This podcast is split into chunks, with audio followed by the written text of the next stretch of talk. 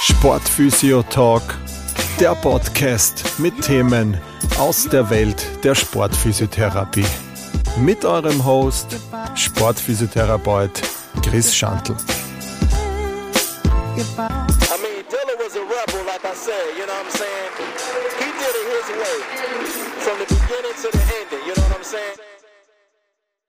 Willkommen zu einer neuen Folge des Sportphysio Talks. Das heutige Thema jetzt vielleicht nicht so ein Thema, was in der Praxis jetzt äh, so oft vorkommt. Das ist zwar schon immer wieder, aber jetzt nicht so oft. Aber gerade wenn man vielleicht äh, mit äh, Mannschaften arbeitet oder unterwegs ist, und vielleicht da das Ganze noch nicht gesehen hat, sozusagen, äh, ist es immer ganz gut, vielleicht da ein paar äh, Infos zu bekommen, wie und so weiter und so fort, was man da machen kann, auch vielleicht in der Akutphase bis hin zur, zur späteren Reha-Phase.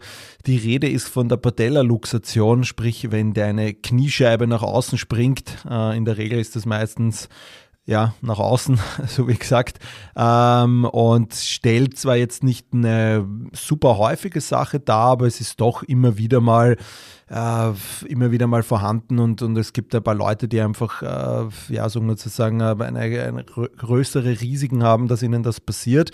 Und genau, ich möchte in der heutigen Folge so ein bisschen darauf eingehen, äh, auf diese Akutphase, wie das, was da passiert, ähm, weiters aber auch vom Therapieverlauf, von der Diagnostik, wie man das ungefähr planen kann, was auch so Methoden gibt oder Ansätze gibt, ob das Ganze eher operativ oder konservativ versorgt wird.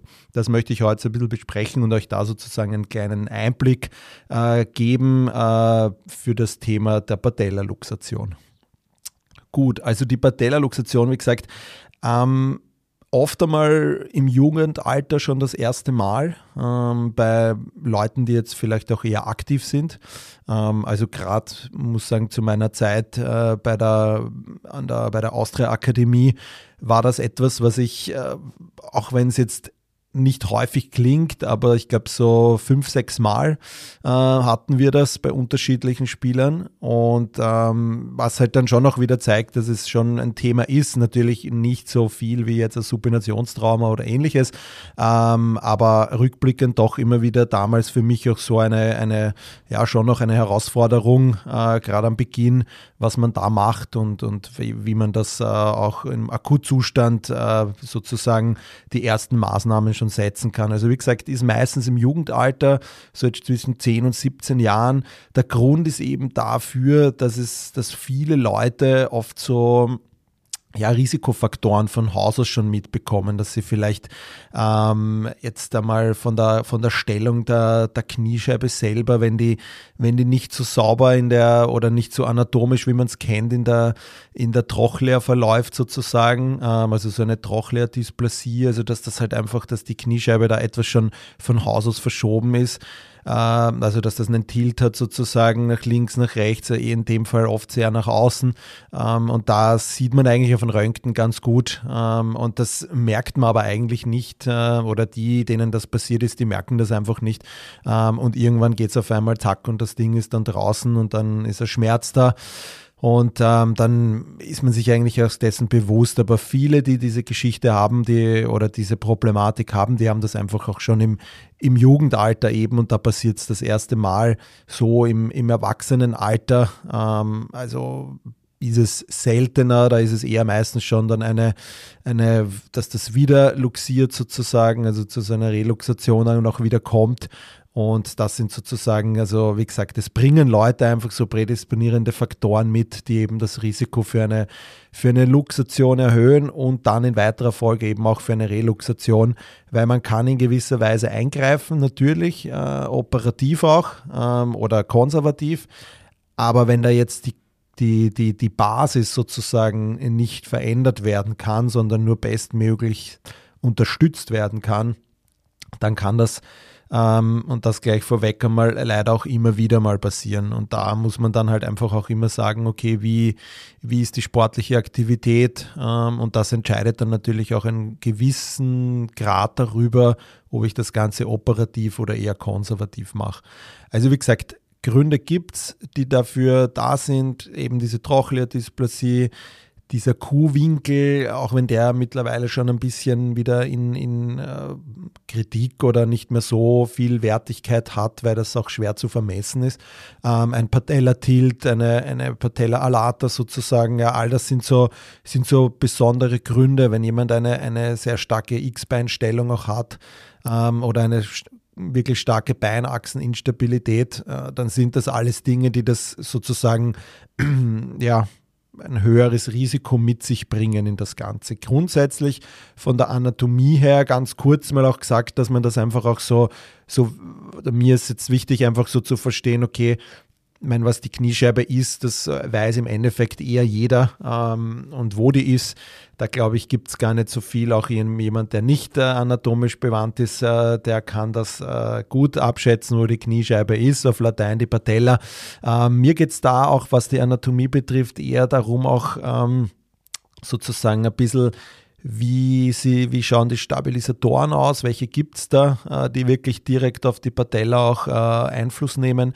Wie sind die, die Bewegungen äh, von gewissen Halte- Bändern von der, von der Patella, wann in der welchen Graden und so weiter kommt da ähm, mehr Zug drauf. Das ist einfach auch wichtig dann für eine, für eine Nachbehandlung, sei es jetzt konservativ oder, oder operativ das Ganze. Aber wie gesagt, ähm, die Kniescheibe selber ist eben dieses äh, Sesambein, sagt man in der, in der Fachsprache dazu, wirkt so ein bisschen wie eine Art äh, Hypomochleon, ähm, also so eine Umlenkrolle, ähm, um hier sozusagen die Kräfte auch so zu verteilen und, und dass auch be bestimmte Bewegungen oder bestimmte Muskeln auch so arbeiten können, wie sie, wie sie möchten. Ähm, die Patella selbst ist, ist jetzt in diese straffe Gelenkskapsel des Kniegelenks sozusagen eingebettet. Von oben kommen da diese vier Köpfe von dem äh, Musculus quadriceps ähm, und haben da sozusagen eine gemeinsame Ansatzszene und äh, Teile dieser Fasern verlaufen dann auch so, so flächenmäßig so links und rechts, also medial und lateral von der, äh, von der Kniescheibe und die bilden da dieses Retinaculum. Das ist ganz wichtig, weil das trägt so zur Stabilisierung der Patella auch bei, so für die zentrale Position. Und ähm, genau, und das ist eigentlich so einmal jetzt äh, grob einmal das Ganze, wie das, wie das ausschaut von dem. Es wird aber dann auch noch in weiterer Folge natürlich von anderen Faktoren stabilisiert. Äh, da möchte ich dann einfach noch äh, später dann näher drauf eingehen.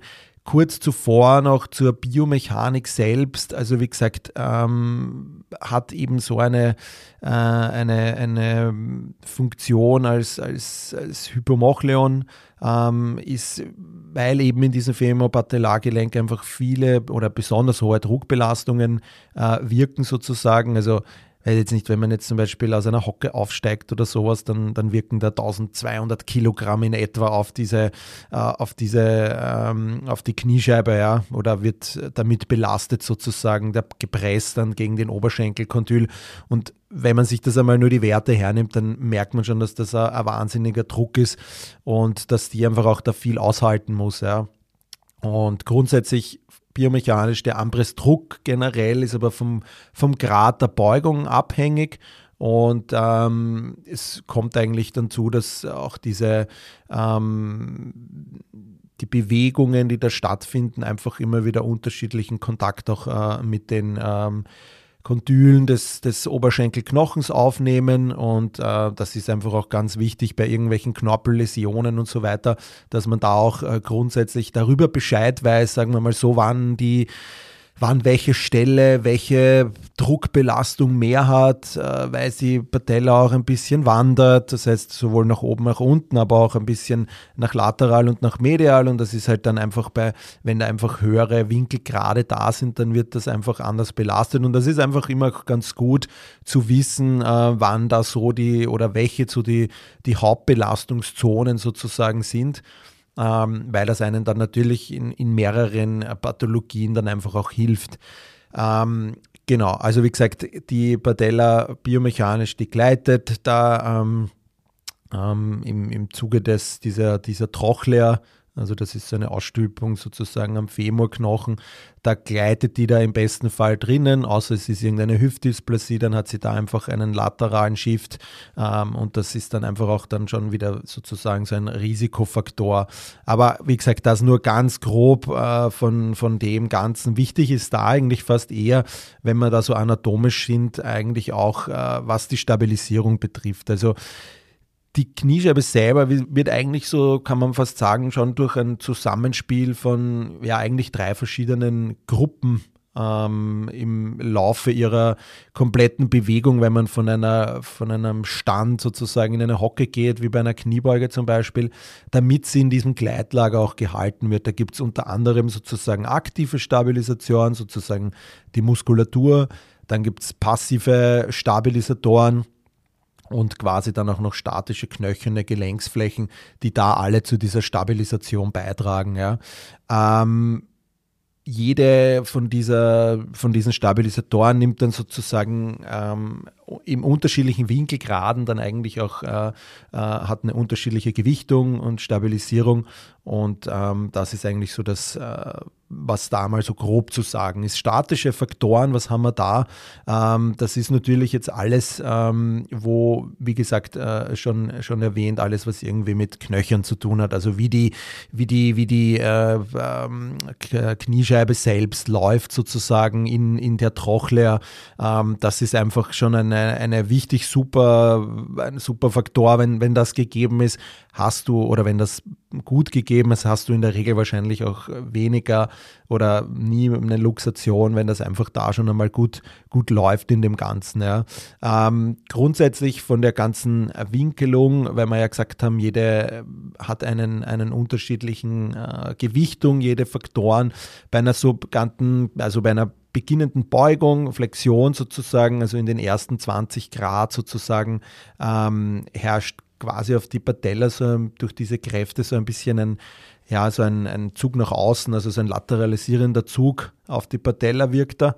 Und umso weiter man da geht von den Graden her, also Richtung 30, 100 Grad, nimmt dann sozusagen diese Trochlea, also diese, dieser Führungskanal, nennen wir es mal so, so eine entscheidende Rolle ein für die Führung der, der Kniescheibe. Und, und demnach wirkt halt auch in Bezug jetzt auf die Stabilisierung jetzt eben zwischen diesen ungefähr 30 bis 100 Grad, also die knöcherne Geometrie, diese Rille gegenüber den anderen Stabilisatoren sozusagen hat da einfach eine, eine wichtig entscheidende Rolle sozusagen, dass dieses äh, Gleitlager sozusagen auch, auch gut stabilisieren kann. Also das ist eben dieser statische Faktor, der einfach schon einmal, wenn der gut gegeben ist, wird es in der Regel auch nicht zu so starken Luxationen kommen äh, oder beziehungsweise zu gar keinen.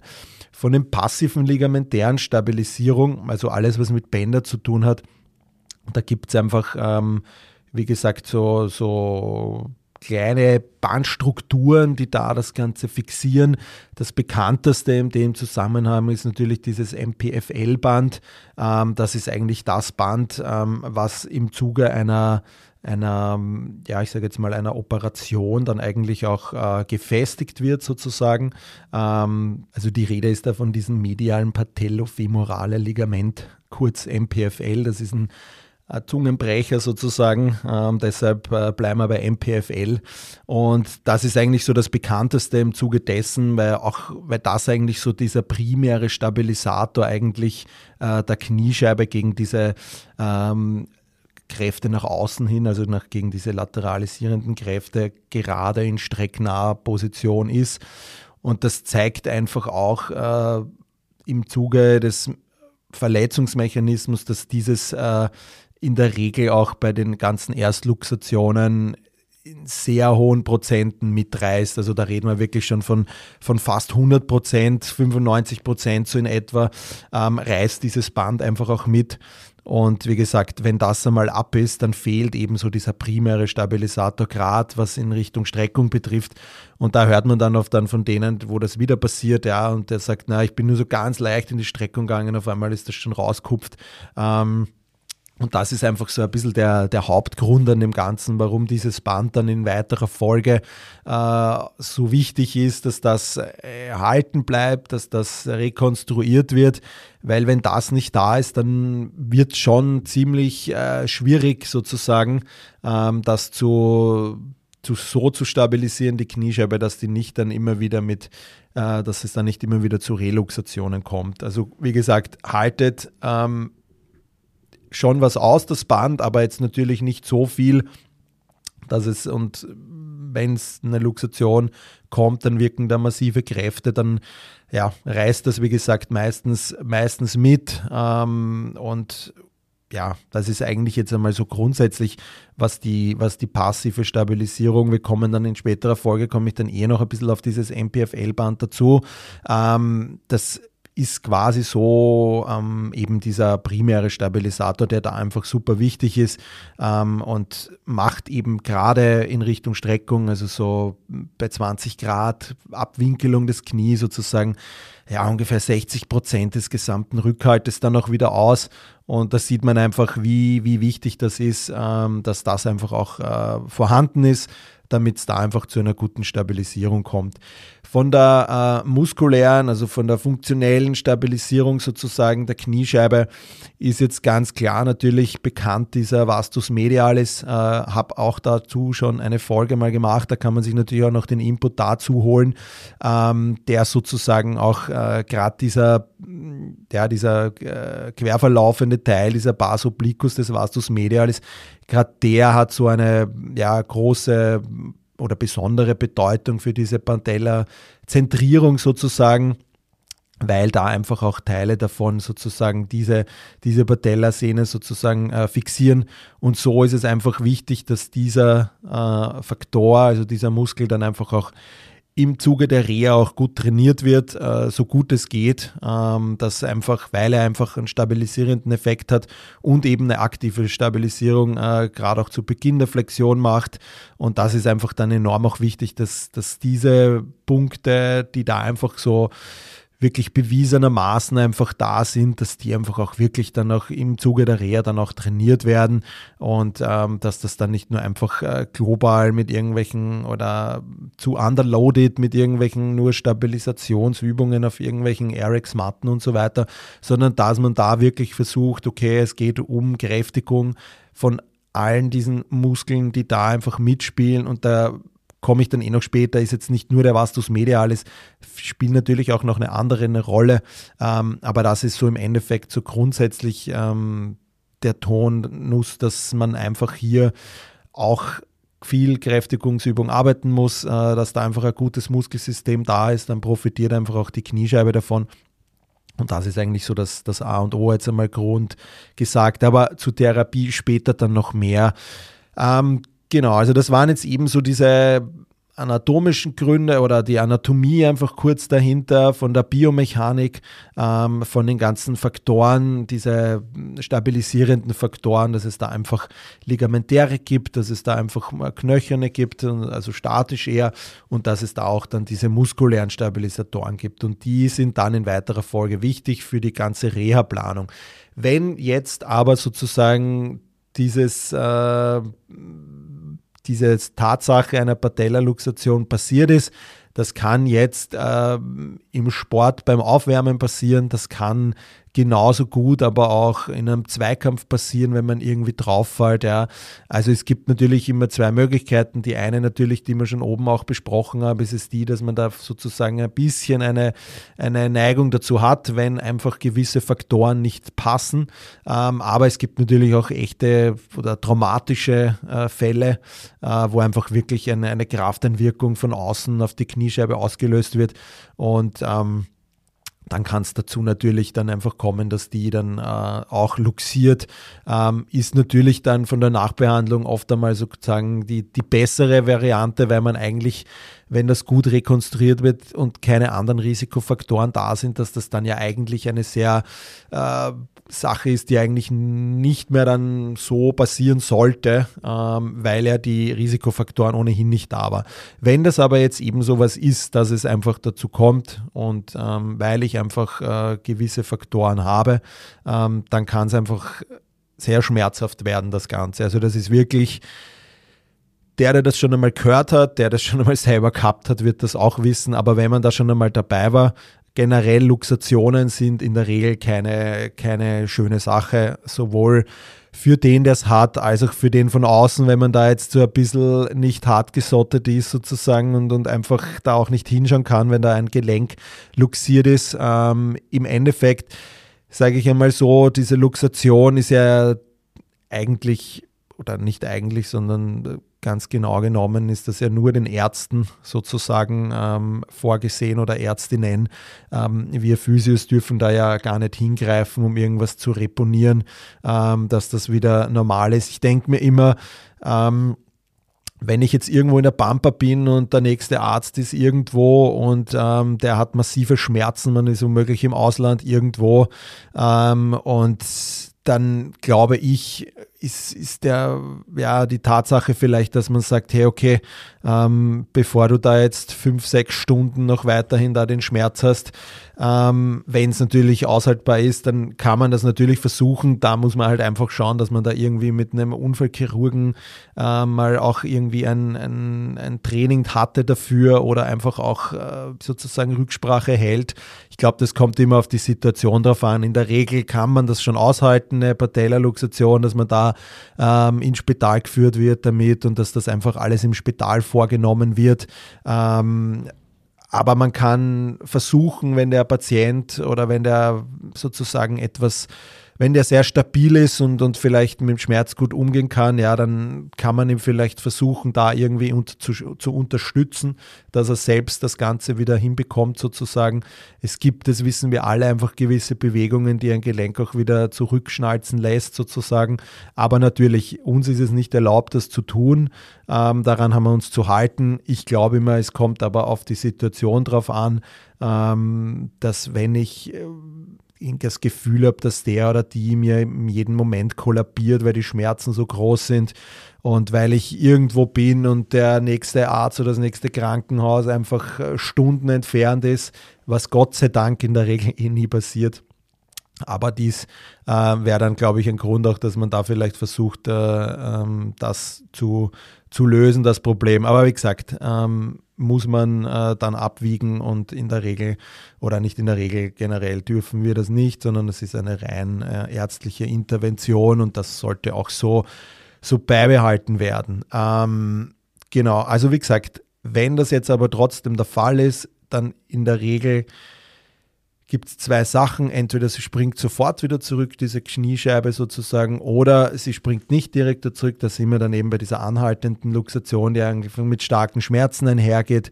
Ähm, wenn sie eben spontan wieder reponiert, ähm, dann kann es oft sogar unbemerkt bleiben. Da sagen die Leute, boah, jetzt nur kurzen Blob geben und dann ist es wieder weg. Ja? Oder wenn der wenn, die, die, wenn das traumatisch ist und der Sturz ist so stark, dass man einfach drauffällt und man das einfach nicht merkt, dann ist das natürlich, und dann springt es wieder rein, dann weiß man oft gar nicht, dass man eine, eine Luxation hatte, dann sieht man einfach nur, dass das Knie vielleicht ziemlich angeschwollen ist und ähm, dann ja, denkst du, okay, na, bin ich nur draufgefallen, aber wird nichts weiteres sein. Und dann kann es halt sein, wenn dieses MPFL dann auch mitreißt, dass du dann in irgendeiner anderen Aktion, wenn die Schmerzen wieder weg sind, wenn die Schwellung weg ist, die Bewegungseinschränkung, wenn das alles wieder da ist, dann kann es halt sein, dass dir das dann halt wieder äh, reluxiert sozusagen und dann hast du einfach, äh, dann merkst du das wahrscheinlich dann deutlich, weil es dann einfach nicht mehr diese Sicherung gibt sozusagen. Ja.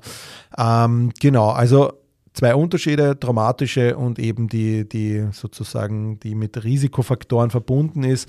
Ähm, trotzdem von der Nachbehandlung geht es dann entweder in der Regel sofort ins Spital oder dann, äh, wenn das eben selber wieder zurückgesprungen ist, die Kniescheibe, dann kann man das oft einmal vielleicht auch erst am nächsten Tag machen oder wenn man nicht anders dazu kommt, aber generell, wenn, wenn sie nicht wieder zu, äh, nicht zurückluxiert ist dann oder reponiert ist, dann geht der Weg ins Spital. Da wird dann meistens das Ganze sozusagen reponiert. Ähm, macht man dann einfach, dass der, dass der Arzt da sozusagen mittels oft einmal einer Traktion und dann einer schnellen Bewegung in die Streckung reingeht, dann hüpft die Kniescheibe eigentlich wieder sehr gut zurück.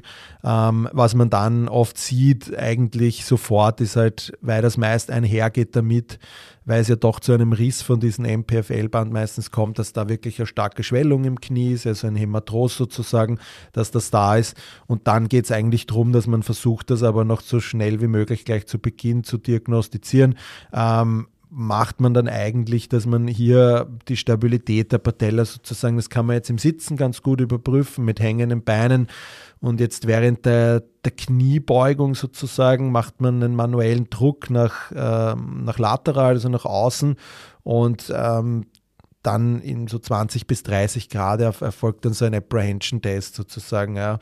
Und das gilt als positiv sozusagen, wenn der, wenn der Patient dann währenddessen sozusagen eine Reaktion zeigt oder eben auch aufgrund äh, jetzt, dass er spürt, okay, da, da droht was, da luxiert was, dass er dann sofort sozusagen in so eine, Schutzspannung oder in eine ängstliche Haltung geht und sozusagen, dass man hier ähm, ja, merkt einfach, okay, anhand seiner Reaktion, da, da würde wahrscheinlich was passieren und deshalb kommt es zu dem Ganzen. Es gibt noch dieses J-Sign im Sitzen, ähm, wo der Patient sozusagen eine aktive Extension als Beugestellung äh, ausführt und, und dieses äh, J-Sign liegt halt dann vor, wenn sich sozusagen in dieser endgradigen Streckung äh, sozusagen ein superolaterales Gleiten der Patella nach lateral aus der, dem Sulcus zu beobachten lässt. Also das sieht man dann eigentlich äh, ganz gut, ähm, wenn da etwas ist. Den Patella-Tilt kann man auch untersuchen. Also man merkt das wirklich, wenn da jemand in der Kniescheibe instabil ist und, und man spürt oder wenn dieses MPFL-Band vor allem nicht vorhanden ist und man macht einfach einen Seitenvergleich und, und bewegt die, die Kniescheibe von, also kontrolliert mit Gefühl von, von lateral nach medial, dann merkt man einfach da die auf der Seite, wo das passiert ist, wo diese Stabilität nicht mehr so gegeben ist, da merkt man einfach, das lässt sich leichter bewegen, das das, das klackert so, das, da, da, merkt man einfach, okay, das, das ist nicht stabil und das sind eigentlich alles gute Zeichen einmal, die wir Physios ja grundsätzlich auch machen können, wenn wir vor Ort am Platz sind und jetzt noch äh, keinen Arzt da haben dann kann man, sind das einfache Zeichen, die da eigentlich sehr gut äh, sich als äh, Testprotokoll sozusagen auch, auch dafür anbieten. Ähm, in weiterer Folge natürlich klassisch Röntgen, das ist super ausreichend dafür. Ähm, da siehst du einfach die Stellung, da siehst du Begleitverletzungen. Da gibt es diese Flake-Fraktur, das ist so eine Knorpel-Knochen-Abscher-Fragmentsfraktur sozusagen in die Richtung. Ähm, anhand von dem sieht man einfach am Röntgen eigentlich eh alles, was man braucht. Ähm, da ist in der Regel meistens wirklich nur die, die, die Kniescheibe betroffen ist. Und ähm, natürlich könnte man dann noch in weiterer Folge ein, ein MRT veranlassen, wo man dann auch schaut, okay, wie ist dieses MPFL-Band. Aber eigentlich das Röntgen zeigt dir da eigentlich schon einen ganz einen guten, ähm, zeigt dir da eigentlich schon sehr viel sozusagen. Ja. Da gibt es dann eben diesen, den ist jetzt eher auf, auf, auf Ärztesicht sozusagen, gibt es da unterschiedliche, ähm, ich sage jetzt mal, Entscheidungsbäume. Da gibt es diesen Patella Instability Severity Score, ähm, da kann man sozusagen ab, abschätzen, okay, braucht das Ganze eine Operation oder geht das Ganze auch konservativ ähm, oder eben nicht? Und das, da gibt es so ganz gute Zeichen dafür. Eben Röntgen ähm, war es das erste Mal, dann eben dieser Score, wie viel weist der auf? Ja? Und anhand von dem ähm, machen die Ärzte dann für sich eigentlich sozusagen ein Bild und sagen dann, okay, geht konservativ oder eben nicht. Ja, weil gerade im Sport ist es natürlich einfach immer wichtig, ähm, diese, diese Entscheidung zwischen operativ und konservativ. Ähm, ich denke mir immer, es, es ist immer so eine Sache, wenn man jetzt Sportler ist oder Sportlerin und, und man sagt, man probiert es mal konservativ und dann funktioniert es doch nicht, dann hat man halt einfach äh, viele Wochen, Monate oft verloren und es kommt dann erst zu einer Operation Deshalb ist da einfach wirklich super wichtig, das wirklich mit einem Sportarzt des Vertrauen oder Sportärztin der Vertrauen abklären zu lassen, was wirklich auch für den Sport, für die Karriere das Wichtige ist und äh, auch für die Gesundheit, äh, dass man die drei Punkte, also Gesundheit, Karriere und, und äh, sportliches Aktivitätslevel sozusagen, dass man sich die einfach hernimmt und sagt, okay, das sind die Punkte, um die geht es mir und eher konservativ oder operativ plus natürlich diese ganzen äh, Punkte mit diesen Entscheidungsfaktoren, die da einfach äh, eine Rolle spielen. Wenn das wieder passiert ist, gibt es auch eine extra Klassifizierung oder eine extra Entscheidung sozusagen. Da geht es eher um so wo, wo treten Instabilitäten auf zwischen 0,30, 0,60, 0,90 und da geht es dann darum, einfach nur das Ausmaß der OP, wie viel man dazu sozusagen machen muss, ähm, weil es operativ natürlich, es gibt so einen Golden Standard, sage ich mal, aber grundsätzlich gibt es noch ein paar Begleitsachen, die da dazukommen noch. Wenn wir jetzt das Ganze, äh, sagen wir jetzt einmal in der Praxis haben, du hast einen Sportler oder eine Sportlerin, die das hat ähm, und das auch diagnostiziert bekommen hat und es aber dazu gekommen ist, dass man keine OP macht, ja, dann, dann geht es einfach einmal wirklich in den Akutphase wirklich einmal darum, ähm, einerseits gegen diesen meistens, diesen Hämatrostater sozusagen zu arbeiten. Also das ist wirklich eine, eine starke Einblutung oft und das ist einfach auch wichtig, dass die schnell weg ist. Deshalb punktieren da viele, viele Ärzte und Ärztinnen auch, weil äh, dieses sozusagen diese, diese Schwellung, die da da ist, die hat halt natürlich dann einen Einfluss auch auf die Kniescheibe und, und diese Schwellung macht dann sozusagen keine normale Ausgangsposition. Also das heißt, dass einfach diese, diese, ja, diese, diese Schwellung einfach diese, die Kniescheibe nicht in ihrer guten, nicht so in eine Form bringt, sondern oft ein bisschen lateralisiert, oft mehr oder medialisiert, je nachdem, wo, der, wo, der, wo die Schwellung noch mehr da ist. Ja. Und dadurch ist es eben oft wichtig, dass man da wieder in eine ursprüngliche Normalposition kommt, dass dieses Hämatros so schnell wie möglich weggeht. Das kann man, wie gesagt, punktieren aus ärztlicher Sicht und wir Physios können natürlich alles machen, was da irgendwie abschwellend wirkt, von allen Maßnahmen, die zur Akutversorgung gehören sei es jetzt eben mit äh, manuellen Techniken, die dafür helfen, wenn du physikalische Anwendungen hast, mit Salbenverbänden, alles, was da einfach äh, dafür das unterstützt, mit Kompressionsverbänden natürlich, dass da einfach es zu, dass dieses Hämatros, was in erster Linie mal super wichtig ist, dass das einfach äh, ja sozusagen äh, weg ist, damit es dann einfach nicht zu einer, ja, zu einer nicht so, äh, nicht zu einer guten Position für die, für die Kniescheibe führt, das Ganze. Ja. Ähm, ansonsten ähm, ist es einfach wichtig oder die wichtigsten Punkte für mich jetzt äh, in dem ganzen Reha-Setting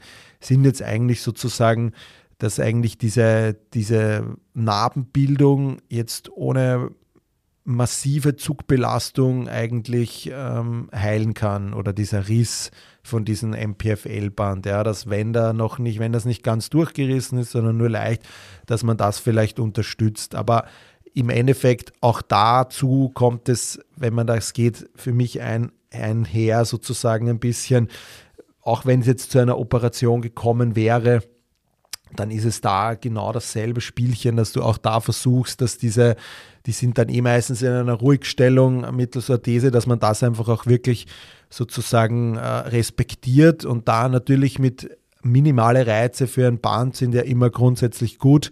Ähm, das ist ja rein physiologisch, ja, dass man Druckzug, ähm, aber natürlich soll es hier gerade darauf geachtet werden, dass es da nicht zu so einer massiven Längenveränderung kommt, also zu einer massiven Verlängerung von diesem MPFL-Band, sei es jetzt konservativ, äh, konservativ ähm, als auch wenn es rekonstruiert wurde, ähm, ist es da einfach wichtig, dass das sozusagen diese, diese primären Ziele eigentlich sind von dem Ganzen, dass man hier einfach ähm, keine zu hohe, ja, alles, was darauf einwirkt, und da, da reden wir wirklich von ähm, kleinsten Sachen, dass es einfach hier jetzt nicht so vom Quadrizeps zu viel äh, Spannung auf das Band kommen soll, also nicht zu viel Anspannung, nicht zu viele Kraftaufwendungen, also jetzt ein Beinstrecker oder so, ist da definitiv nicht das Mittel der Wahl. Ähm, das heißt, dass man diesen, weil, weil durch diesen stärkeren Zug, weil der Quadrizeps hier einfach einen stärkeren äh, lateralen ähm, Zug ausübt, dass es da einfach zu einer ungünstigen Position kommt und da einfach dieses Band mehr gestresst wird und da wirken dann ja oft viele Kräfte. Wie gesagt, kontrolliert. Manuell kann man da natürlich mit Zug und Druck arbeiten. Da spricht gar nichts dagegen sozusagen. Reduzierung von der Spannung jetzt zum Beispiel von einem Tractus iliotibialis ist da auch ganz wichtig. Wir haben da beim, ich habe da beim Läuferknie eh drüber gesprochen, dass der einfach zu so einer lateralen Translation führen kann von der Kniescheibe. Das ist auch wichtig, das heißt, das übt auch wieder, wieder einen Stress aus sozusagen. Wichtig ist auch in der ganzen Reha-Komplex, dass dieses äh, Vorder-, also dass dieser Vastus medialis zu lateral ist, dass das einfach eher in Richtung stärkere mediale Kette ziehen sollte. Ähm, dass man den Vastus medialis jetzt nicht isoliert trainieren kann, das glaube ich, wissen wir mittlerweile. Aber man kann halt aufgrund von gewissen Gelenk- und Beinstellungen jetzt wirklich versuchen, diesen Vastus medialis sozusagen gezielter zu aktivieren. Das ist definitiv ein, ein Ansatz auch für diese Reha, wenn dann gewisse äh, Phasen oder Wochen äh, sozusagen abgeschlossen sind, dass dieses MPFL-Band einerseits von der Plastik, wenn es zu einer Plastik kam, eingewachsen ist, aber auch wenn es nicht zu einer Plastik kam und wenn das vielleicht nur vernäht worden ist oder wenn man sagt, okay, man es ist nicht ganz eingerissen, wenn man es von außen beurteilen kann mittels MRT, dass man da sich an diese, diese eher Ruhephase in der, in der Anfangszeit schon, dass man das respektiert und dann nicht zu früh drauf pfefft und äh, mit höheren Lasten arbeitet. Das macht da in dem Fall weniger Sinn und da einfach auch wichtig zu schauen, dass man von den Graden gut ist, dass man, wenn man da einfach weiß, sozusagen, ähm, dass man das zum Beispiel jetzt in, in voller Extension und bei einer Streckung ab 60 Grad oder über 60 Grad weist jetzt sozusagen diese Kniescheibe die höchste Lateralisierung auf. Und das ist ja eigentlich auch schon wichtig, dass man weiß, okay, bin ich nicht in einer vollen Streckung, bin ich unter 60 Grad, da kann ich mich gut arbeiten, da kann ich gut arbeiten. Ja. Ähm, und das sind eigentlich so dann diese, diese Werte, wo ich mich am Anfang halt dann noch gut hinkommen kann, wo ich an, an einer Beinpresse dann schon arbeiten kann, ja, wo ich mit High Squats arbeiten kann, aber natürlich alles in diesen Winkelgraden, wo ich da noch nicht so einen, so einen vermehrten Zug drauf bringe. Ähm, leichte Anspannung, voll okay, aber natürlich soll es jetzt nicht das äh, sprengen, das Ganze. Und das ist einfach, egal welcher Ansatz, operativ oder sei es Naht oder Plastik oder eben konservativ, all das sollte eigentlich wichtig sein. In weiterer Folge ist es auch wichtig, dass einfach dieses, ja, dieses Verhältnis Agonist, Antagonist, dass das gut passt. Also ähm, alle, die da mitspielen, sozusagen Quadrizeps, Hamstring, Muskulatur, dass da einfach, ähm, dass das sich einfach auch gut ähm, anfühlt, das Ganze von den ganzen Sachen. Beinachsentraining ist da natürlich, also da kann man sich wirklich austoben, wirklich von Fuß bis Hüfte alles mitnehmen. Gluteus Medius Arbeit, dass man da viel reinbringt, ähm, dass man schaut, dass die Tibia nicht so sehr nach innen rotiert, sondern dass man da versucht, wirklich auch mit äh, Tibialis posterior, dass man den da auch äh, inkludiert in das Ganze, ja, dass man eben alles, was mit Beinachse jetzt zu tun hat, dass man hier einfach wirklich schaut, dass, äh, dass auch alles, was zu einer Lateralisierung der Kniescheibe beiträgt, dass man das versucht zu vermindern sozusagen. Ja.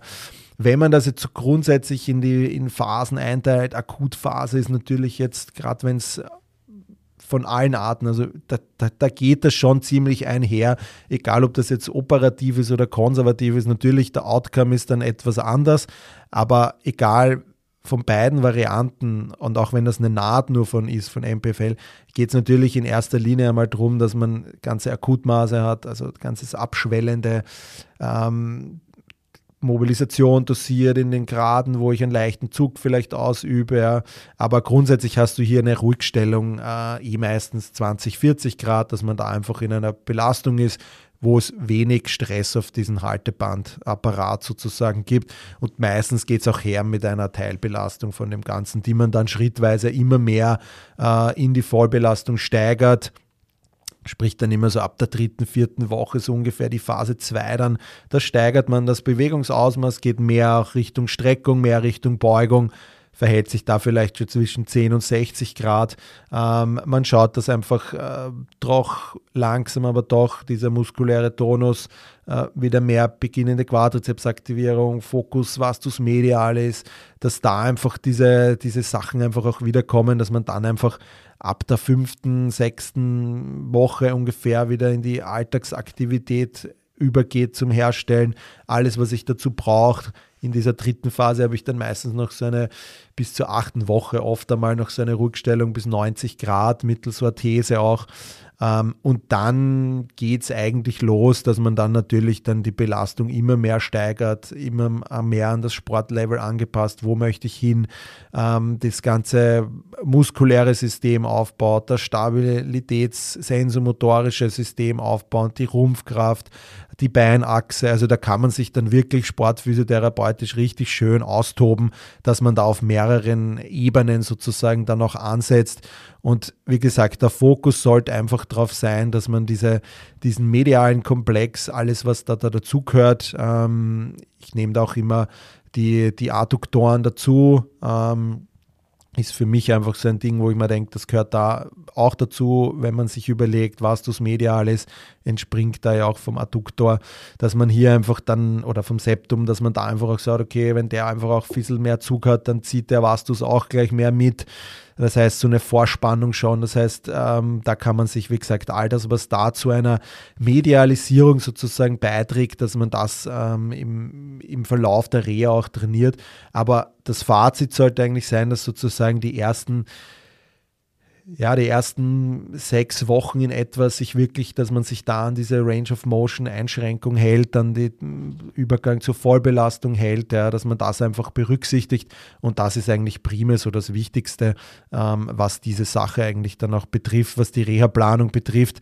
Ähm, sowohl operativ als auch konservativ. Operativ ist so, dass der Goldstandard im Endeffekt diese MPFL-Plastik, ähm, das hat sich quasi in den letzten Jahren eigentlich so als Basistherapie entwickelt, kann man sagen.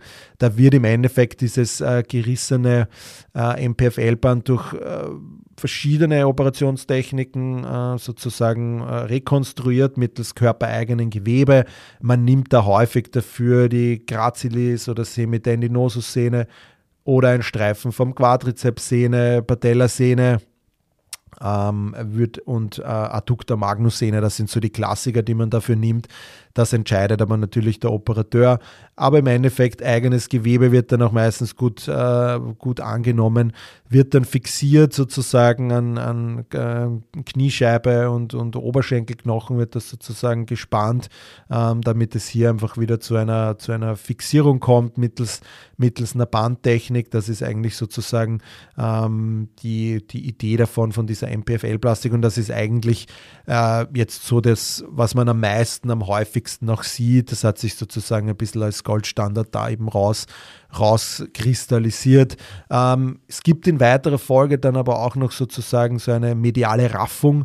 Ähm, das ist eigentlich dann, wenn, wenn dieses äh, MPFL-Band äh, Band sozusagen ja eigentlich nicht ersetzt wird sozusagen mit einem körpereigenen Gewebe, sondern es vielmehr zu einer Naht bzw. zu einer Raffung kommt und die soll in weiterer Folge eben auch so zu einer Medialisierung beitragen ähm, und ein Aktivstabilisator äh, sozusagen werden. Ähm, das ist eigentlich so diese Idee dieser medialen Raffung. Wird auch oft einmal durchgeführt. Ähm, Habe jetzt auch gerade wieder einen Patienten, der hatte das. Ähm, jetzt kam es wieder zu einer Reluxation. Jetzt macht man es mal konservativ. Ähm, weil so im Raum steht dann diese MPFL-Plastik noch immer, muss jetzt mal schauen, wie das, wie das verläuft. Aber wie gesagt, das ist grundsätzlich so auch eine Möglichkeit, diese mediale Raffung, wenn das Band vielleicht noch in gewisser Weise auch vorhanden ist, wird das dann oft äh, interoperativ entschieden, dass man dann doch diese mediale Raffung mittels quasi so einer Naht macht.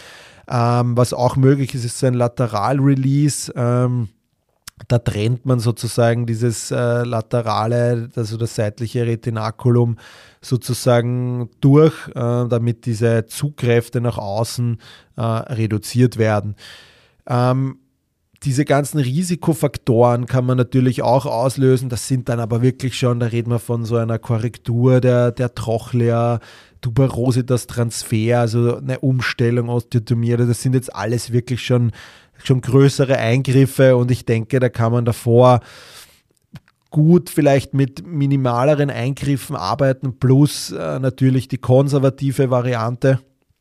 Was man aber auf jeden Fall sagen muss, ähm, und das ist einfach sozusagen das Problem an dieser, an dieser Diagnose ist, dass selbst wenn es zu so einer MPFL-Rekonstruktion kommt und dieser laterale Bandapparat sozusagen wieder äh, nach einer ja, primären Patellaluxation eigentlich wieder ähm, fixiert worden ist, ja, aber dass es dann trotzdem, wenn diese ganzen Risikofaktoren nicht wieder oder noch immer da sind, ja, dass auch das ist natürlich wieder trotz dieser Rekonstruktion es wieder dazu kommen kann, dass du trotzdem wieder, dass die Kniescheibe trotzdem wieder rausspringt. Und das ist halt das Lästige an der Sache, dass natürlich so eine Rekonstruktion nie die hundertprozentige ähm, Sicherheit ist, dass das auch wieder haltet. Ja. Und, und deshalb muss man natürlich schauen, dass man einfach diese ganze Kniefunktion, alles, was damit zu tun hat, die sportliche Aktivität, dass man das halt einfach